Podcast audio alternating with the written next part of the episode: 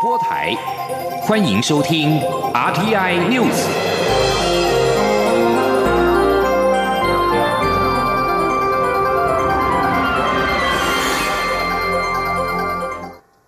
各位好，我是主播王玉伟，欢迎收听这节央广主播台提供给您的 RTI News 新闻。首先带您关注。中国强大，人大强推港版国安法，香港情势日趋严峻，引发国际关注。为了力挺香港，立法院会今天发表立法院朝野党团共同声明，除了强烈遗憾及严厉谴责中国之外，也建议政府应依照港澳条例相关规定，在顾及国家安全的前提之下，对来台的港民提供必要协助，并且在既有的基础上，积极完善及精进相关的救援工作。青年记者刘玉秋的采访报道。中国人大表决通过港版国安法的立法授权，恐导致香港情势急剧恶化，港人安全自由权益为待。对此，立法院会二十九号由立法院长游锡坤代为宣读朝野党团共同声明，直指港版国安法严重破坏港人治港、高度自治、五十年不变的承诺。立法院朝野各党团皆同表关切，展现国会力挺香港人民、捍卫民主自由价值的立场。立法院朝野各党团皆同表关切，并表示强烈遗憾及严厉谴责。各党团支持港人的民主与自由及双普选，与建立各界的沟通管道，以利迅速恢复香港的安定，必利经济持续稳定发展。国会共同声明也指出，我国政府应依《香港澳门关系条例》法规的规定。在兼顾国家安全的前提下，对于因政治因素而导致安全以及自由有紧急危害的香港居民提供必要的协助，并在既有的基础上积极完善以及精进相关救援工作。而针对目前在台就学就业的香港人士，其有参与实体及线上声援活动者，在返港后之人身安危，宜透过有关机构提供关怀并适时协助。此外，声明也强调，立法院将持续密切关注香港情势后续发展，依据中华民国宪法的精神以及规范，要求陆委会每季提出香港特殊地位检讨报告，评估香港政治、经济、社会面向的独立性，并因应时事变化，适时检视香港澳门关系条例的相关规定，以及监督政府相关部会实际执行情形。在此之前，行政院应积极落实香港人道援助关怀行动专。干不停止对于追求香港民主自由受到迫害的香港人，依法应给予必要的协助，以具体的行动给予香港人民支持、关怀与协助。中央广播电台记者刘秋采访报道。行政院长苏贞昌今天率领新上任的内阁团队前往立法院进行施政报告，并且被质询。针对中国强推港版国安法牵动香港情势，苏贞昌在施政报告当中提表示，香港局势牵动区域和平安全，政府会密切关注，妥适应应，并且提供港人必要的人道协助，也会把握机会吸引国际资金与人才来台。前天记者刘玉秋的采访报道。行政院长苏贞昌五二零率内阁阁员至总统府宣誓就职后，立法院二十九号邀请苏贞昌到国会进行施政方针报告，并被质询。由于中国人大强推港版国安法，香港情势引发关注。为此，苏贞昌在施政报告中指出，香港局势牵动区域和平安全，政府会密切关注，也会密切关注香港情势的发展。跟变化，我们会提供港人必要的人道关怀协助，同时也会把握机会，让有意愿的高阶人才资金来台。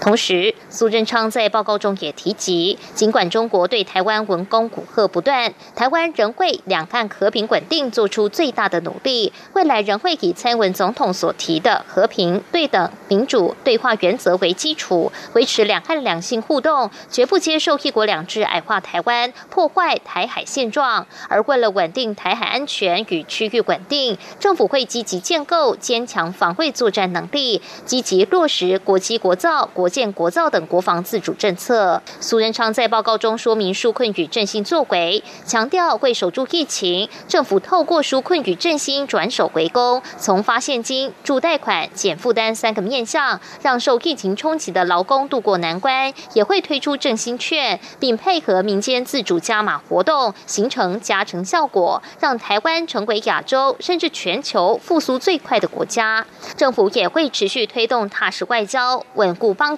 也会扩大争取参与国际组织及跨太平洋伙伴全面进步协定 （CPTPP） 等区域经济整合机制，并延续新南向政策，共创区域繁荣。苏文昌在报告最后也强调，疫情带来的挑战还未结束，亚太区域安全仍然存在威胁，仍需朝野各界团结一致，希望与国人同胞一起努力。中广电台记者刘秋采访报道。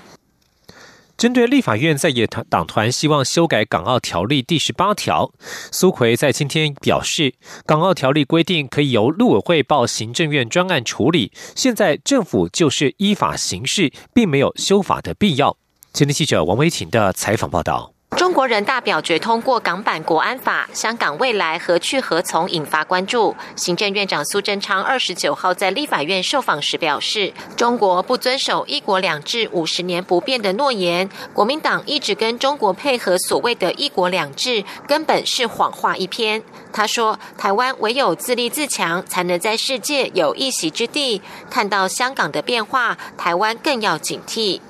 陆委会规划香港人道援助行动专案小组，不过在野党也要求修改港澳条例第十八条，明确化港人来台庇护机制。对此，苏贞昌指出，没有修法的必要。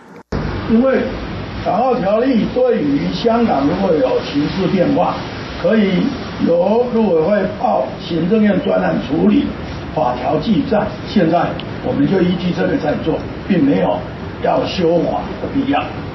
苏贞昌表示，台湾不断呼吁中国信守承诺，善待香港，并尊重民意，以免造成社会分裂等更大的冲击。他说，台湾对香港的关心关怀始终一致，所以政府主导整合跨部会资源，公司协力框列预算，完整规划香港人道援助行动专案小组。中央广播电台记者王威婷采访报道。而在国际间的反应方面，美国、英国、澳洲及加拿大二十八号发表联合声明，对于北京当局强推香港版国安法表达深度关切。声明表示，该法恐怕破坏“一国两制”，提高香港政治犯罪遭起诉的几率，并且加剧社会分歧。联合声明指出，中国的举措直接抵触了联合国登记在案的中英联合声明原则底下的国际义务。德国外交部长马斯表示，欧盟的一致看法是，香港高度自治不容被破坏，一国两制和法治是香港稳定和繁荣的基础，国安法不可以挑战这些原则。面对港人的处境，香港外相英国外相拉布二十八号表示，将针对持有英国国民海外护照的香港民众放宽签证权。美国总统川普表示，他在二十九号将召开记者会，说明中国议题。对于港版的国安法，川普日前曾经表示，将在本周对中国采取强而有力的行动。川普的首席经济顾问科德洛二十八号表示，香港的贸易和其他金融事务或许必须适用与中国相同的待遇。分析指出，美方一旦决定出手，可能分阶段打击中资银行。因美国国务卿蓬佩奥在提交国会的报告当中，认定香港不再享有自治，可能是华府压制中国国际金融业务往来的开端。不过，英国前港督彭定康今天接受英国《卫报》访问时表示，他不支持对香港实施制裁。英国政府应该确保香港议题提交到下个月举行的 G7 峰会上讨论，并且推动联合国安理会关注此事。继续焦点放改到国国内的那个人事，考试院第十二届考试委员任期将在八月三十一号届满。总统府今天举行第十三届院长、副院长考试委员被提名人介绍记者会，接着会将提名资文送请立法院审议，行使人事同意权。若是获得通过，预定九月一号上任。提名审鉴小组召集人前副总统陈建仁表示，蔡英文总统对于未来的考试院寄予厚望，除了要求提出改革方案，也期许站在国家人才培育的高度来做整体思考，与行政院一起发挥团队合作的精神。今天记者王兆坤的采访报道。考试院长、副院长、考试委员提名审鉴小组召集人前副总统陈建仁表示。蔡英文总统对于正副院长的考量着重创新传承，而被提名人黄荣村、周鸿宪的搭配就具有这样的意义。而被提名的九位考试委员来自农业、国际、经济等多种不同专业领域，总统在提名时都有考量他们在政府职务经验、专业多元、性别比例，甚至是族群考量。陈建仁指出，总统在就职演说提到。所有宪政机关都要持续改革脚步，期许九月上任的考试院新团队都能提出完整的改革方案，检讨过去思维，转型为称职的国家人力资源部门，培育现代政府所需要的治理人才。他说：“刚刚总统在接见被提名人的时候，也特别提示。”考试院跟行政院应该发挥团队合作的精神，尤其在选材跟用人方面是息息相关，不能够各自为政，而且要并肩合作，同步来思考。总统也期许考试委员要跳脱过去学科守门人的这样的一个观念，站在国家人才培育的高度来整体的思考，协助院长跟部长来推动改革。黄荣村致辞表示。若经立法院通过，新团队会成为一个整合团队，朝着现代化、具有国际视野的新框架，提出完整可行的改革方案，并与行政部门沟通协调，成为国家的策略伙伴。十一位被提名人中，男性六位，女性五位，女性占百分之四十五。九位考试委员被提名人中，六位曾任部会正副首长。且半数以上参与过考试院的点试、命题、阅卷工作，有五位曾任大学的校长或副校长。中央广播电台记者王兆坤台北采访报道。继续关注其他的国际形势。英国《泰晤士报》报道，英国正在推动让十个民主国家组成联盟，建立一个第五代行动通讯技术、五 G 设备及其他技术的供应商替代名单，以避免过度依赖中国。根据《泰晤士报》报道，英国政府已经就这个由十个民主伙伴所组成的第一十俱乐部与美国接触，成员以七大工业国集团 G7 会员为主，再加上澳洲、韩国、印度三个国家，而 G7 则包括了英国、美国、意大利、日本、加拿大、德国和法国。每日电讯报在上周报道，英国首相强生计划降低中国电讯设备制造商华为技术有限公司在英国五 G 网络建设的摄入程度。根据路透社在二十八号的报道，美国司法部指控北韩国营银行规避美国的制裁法令，并且起诉了二十八名北韩和五名中国公民进行洗钱、银行诈欺和其他犯罪。根据二十八号公布的一份大陪审团起诉书，美国检方指控北韩的朝鲜贸易银行与其雇员共谋，造成其他银行透过超过两百五十家空壳公司处理了至少二十五亿美元的非法付款。华盛顿邮报报道，这是有史以来最大规模的违反北韩制裁案。根据指出。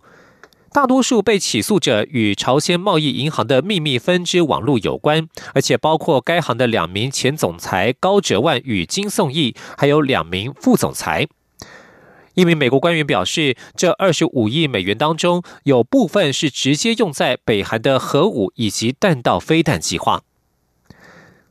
以上新闻由王玉伟编辑播报，稍后请继续收听央广午间新闻。我是小儿科医师陈慕容。疫情快速变化，相关防护措施也要配合升级。搭乘所有大众运输工具时，务必做到全程佩戴口罩。屡劝不听者，最高可处一万五千元罚款。配合测量体温，避免交谈，不要饮食。出入公共场合时，请保持室内一点五公尺、室外一公尺距离。若无法维持社交距离，请全程佩戴口罩。有政府，请安心。资讯由机关署提供。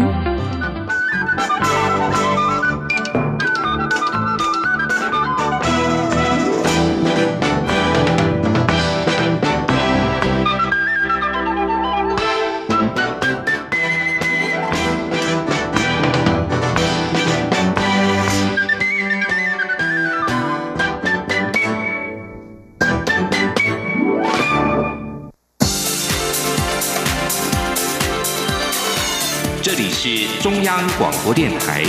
台湾之音，欢迎继续收听新闻。听众朋友您好，我是张顺祥，欢迎您继续收听新闻。中国十三届全国人大第三次会议二十八号通过制定港版的国安法。蔡英文总统今天上午特地造访，因为在香港受到迫害而到台北重启的铜锣湾书店。蔡总统表示，铜锣湾书店老板林荣基离乡背景到台湾创业，他来亲身体会香港人民在这个过程当中历经的挑战，同时也欢迎并感谢林荣基对于香港人权及自由民主的坚持。蔡总统说：“我们。”呃，要感谢啊，林荣基老板在呃过去到现在呃这段期间对于香港的人权、自由民主的坚持，那也代表台湾人表达欢迎之意。那嗯，但是毕竟是理想背景啊，那我相信呃我们很多的台湾人都希望向您表达。呃，温暖之意，那也希望你在这里可以跟我们一起来努力，为啊自由民主啊在的发展一起来努力。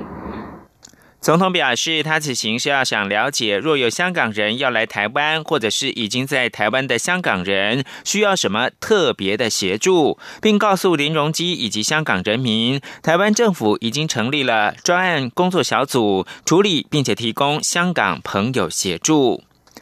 而在立法院，无党籍的立委林长佐筹组台湾国会香港友好连线，今天上午在立法院举行成立大会，一共有四十八位跨党派立委响应加入，所有成员同声谴责中国破坏香港的自由民主，宣誓力挺香港。请听央广记者郑祥云、刘品希报道。为了促进台湾与香港政界、民间的联系友好，无党籍立委林长佐筹组台湾国会香港友好连线，获得四十八位跨党派立委支持。二十九号上午在立法院举行成立大会。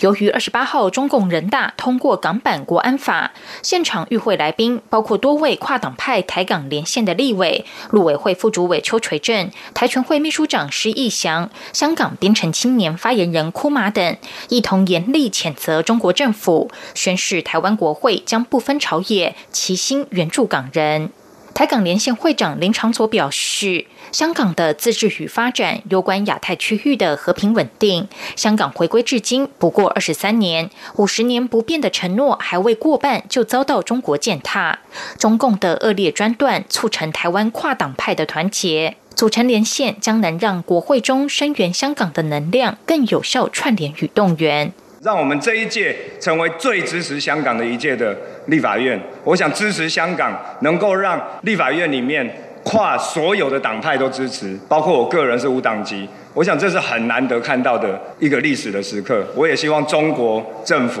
悬崖勒马，想清楚自己到底在干什么。香港边城青年发言人库马向台湾政府提出几点诉求，包括谨慎运用《港澳条例》相关条文，考虑扩大认定人道援助的援助范围，并立即取消香港的特殊待遇。他并强调，如今已经是今日香港、今日台湾，台港必须站在一起，共同面对。过去我们有一句很流行的话，叫做“今日香港，明日台湾”。而我们一直想说的是，今日香港，今日台湾，我们随时随刻都是一起面对集权的打压的，我们必须要站在一起面对它，才可能超越它。陆委会副主委邱垂正则表示，港版国安法通过，再一次提醒台湾民众“一国两制”真正的本质。蔡总统已经指示行政院成立专案小组，处理港人居留、安置、照顾等实质救援行动。陆委会将进行规划与跨部会协调，台湾会尽最大的努力与香港站在一起，协助香港。央广记者郑祥云、刘品熙在台北的采访报道。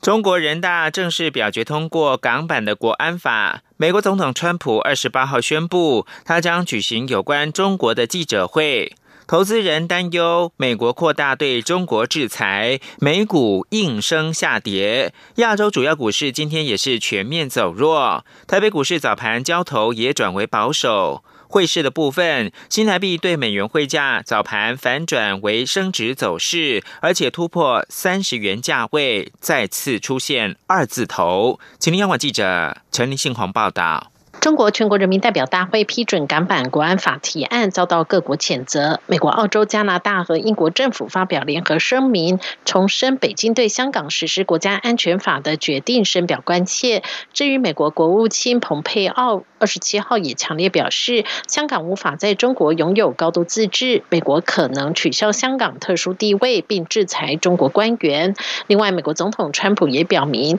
将在美东时间二十九号举行和中国相关的记者会。投资人担忧美国扩大对中国制裁，特别是对中国手机大厂华为在扩大禁令。美股四大指数由红翻黑，全数收跌。由于华为牵涉台湾半导体相关供应链，台积电美国存托凭证 ADR 跌幅逼近百分之三。台积电 ADR 走弱，二十九号在台北股市的股价表现相对弱势，使得大盘指数难以明显拉升。大展投顾总经理赖建成说。呃，昨天的香港还有台股呢，在盘中就出现一波的一个下杀。那今天来看呢，啊，其实呃，冲击性并没有大那么大。我们首先看到香港股市里面早盘开低之后呢，哦，就出现拉升的情况。那其他的亚洲股市呢，也都还算平稳。而台北股市呢，啊，经过了昨天的震荡及早盘的开低之后呢，啊，明显看到有一些低阶买盘的动作来作为加持。那指数呢，也缓步的往上来做推升，啊，这个拉到平盘附近。汇市部分，尽管台股走势较弱，但新台币对美元汇价却强势。早盘以升值开出后，持续维持升值走势。近午盘时，升值幅度逼近一角，在二十九点九五元上下游走。中央广播电台记者陈玲信鸿报道。而现在是台湾时间中午的十二点二十二分，目前台北股市下跌三十八点，一万零九百零五点，成交金额暂时是一千零十亿元。桃园机场第三航厦的土建工程历经了三次流标，终于在日前重新的上网招标，并在二十八号举行了厂商说明会，吸引国内外六十八家的厂商参与。民航局长兼代桃园机场公司董事长林国显今天表示，在克服了经费、设计、工疗以及外劳等四大难题之后，渴望在八月七号顺利开标。记者吴丽君报道。桃园机场第三航厦土建标二十八号的厂商说明会，吸引了国内外六十八家厂商参与，包括十四家大型营造厂，如国内大厂荣工、大陆工程及工信工程，以及韩国现代工程、三星物产、日商华大成营造，还有印尼、马来西亚大厂，表达浓厚兴趣。部分国家还采视讯方式进行。民航局。长兼代陶机董座林国显二十九号指出，这次改采选择性招标，先投资格标，可开放五家营造厂组队承揽，预计八月七号截止投标，之后三个月再来进行规格标，届时只需有一家厂商即可开标，不像过去一定要三家厂商才可以开标。针对外界最关切的国门意向造型。林国宪也表示，这次在标案中保留了国际净土双曲面波浪屋顶及云顶天花造型的设计理念，但取消了航下屋顶八百一十七组天窗，以利后续的施工及维护。他说：“那这次我们把天窗八百一十七组，重量高达一万一千吨减低下来，因为这个对施工厂商来讲风险比较高，比较难做。那第二个呢，它重量比较重。”第三个，对我们陶机以后的维护跟漏水也会比较难处理。那配合这个天窗的减低，我们会把整个结构做个重新设计。所以这一次等于是在结构上呢，保持原设计师的国民意向的造型。但是简化了工程的设计。此外，由于工程经费调增了新台币一百零五亿元，总计四百四十五点三亿元，加上民航局将在距离工地一公里外提供厂商大约三十公顷的土地，作为摆设钢构等建材的工疗，同时协调劳动部放宽外劳配比，从百分之四十提高到百分之八十，厂商每天最高可引进两千四百名。外劳在同时解决了经费设计、公疗及外劳等四大难题后，可望于八月七号顺利开标，建速启动第三航厦的建设。中央广播电台记者吴丽君在台北采访报道。COVID-19 疫情冲击今年大学毕业生的就业环境，教育部正严拟透过学士之后的课程方式，让国内毕业生在疫情期间先进行加职学习。而在印度也有类似规划，印度的理工学院甘地纳加尔分校即将为这届毕业生开设为期一年的学士后课程，并且要设立奖学金，鼓励这群学士后学生去尝试不同领域的专业研究。陈国伟的报道。我国透过跨部会规划应届毕业青年就业措施，教育部次长刘梦琪表示，教育部也在研拟加职学习相关方案，将以学士后或第二学位的方式，让这届毕业生在刚毕业这段期间，先进行就业导向或跨领域的学习，减缓疫情带来的就业冲击。驻印度代表处教育组组长陈立颖则提到，在印度的大学也有类似规划，像是印度理工学院甘地纳加尔分校，最近将为本来要就业的应届毕业生开设一年的学士后课程，内容包括生物工程、土木工程、地球科学、电气工程以及计算机科学与工程等，日后也能连接硕士班课程。这个学士后的课程的话，它是属于一个密集密集性的一个硕士课程，但是它不需要写论文或是做研究，所以它非常适合那些有兴趣攻读硕士，但是现在又没有办法全心投入时间的大学毕业生。那他们希望透过这一个方式的话，也许可以减缓这个新鲜人他们的就业压力。然后也可以让他们在有更长的时间去思考，说将来是不是要继续深造。陈丽颖说，甘地纳加尔分校同时规划奖学金，期待学士后学生能进行不同领域的专业研究，进而提升个人的领导能力。学校也计划明年持续开设这样的学士后课程，但只有今年因应疫情，将让这届毕业生可以免试直升入学。中央广播电台记者陈国伟台北采访报道。今天刊登在医学期刊《糖尿病学》的一份研究表示，每十名感染二零一九冠状病毒疾病糖尿病的患者，就有一个人在住院七天之内死亡。研究发现，这些患者有超过三分之二是男性，而且男女患者的平均年龄是七十岁。研究人员发现声明说，糖尿病并发症的存在以及年龄的增加，会升高了死亡的风险。美国海军二十八号再度挑战中国在南海的主权声索，将伯克级导向飞弹驱逐舰马斯廷号驶向西沙群岛的附近水域。美国有线电视新闻网报道，美国的海军军舰上个月已经两度通过南海水域，挑战中国对西沙群岛和南沙群岛的主权声索。今年三月，也在西沙群岛附近执行另外一项类似任务。而华府跟北京之间正因为一连串问题紧张关系加剧，包括了中共意图对香港施加更大的管控，以及二零一九冠状病毒疾病疫情救责的问题。而中国、越南跟台湾。都是西沙群岛的生索国。美国长期以来一直表示，北京透过在当地部署军事的硬体设备，并且建造军事设备，将南海水域的西沙群岛军事化。最后提供给您是明尼苏达州非裔男子弗洛伊德二十五号遭警察压制脖子断气，引发了美国各地非裔族群上街示威。洛杉矶二十七号有数百人堵住了高速公路，砸毁警车的窗户。黑人的命也是命运动洛杉矶分会二十七号在市中心发起示威活动，尽管大部分的时间平和进行，但是到傍晚，群众走上了一零一号高速公路，堵住。入车流之后，群众包围警车，发生了冲突。南加大法学教授阿莫在福斯十一台提出评论：警察暴力就像难以愈合的伤口，每当发生类似的事件，就会再次唤醒每个人心中的创伤，已经结痂的伤口又会被撕裂。以上新闻由张顺祥编辑播报。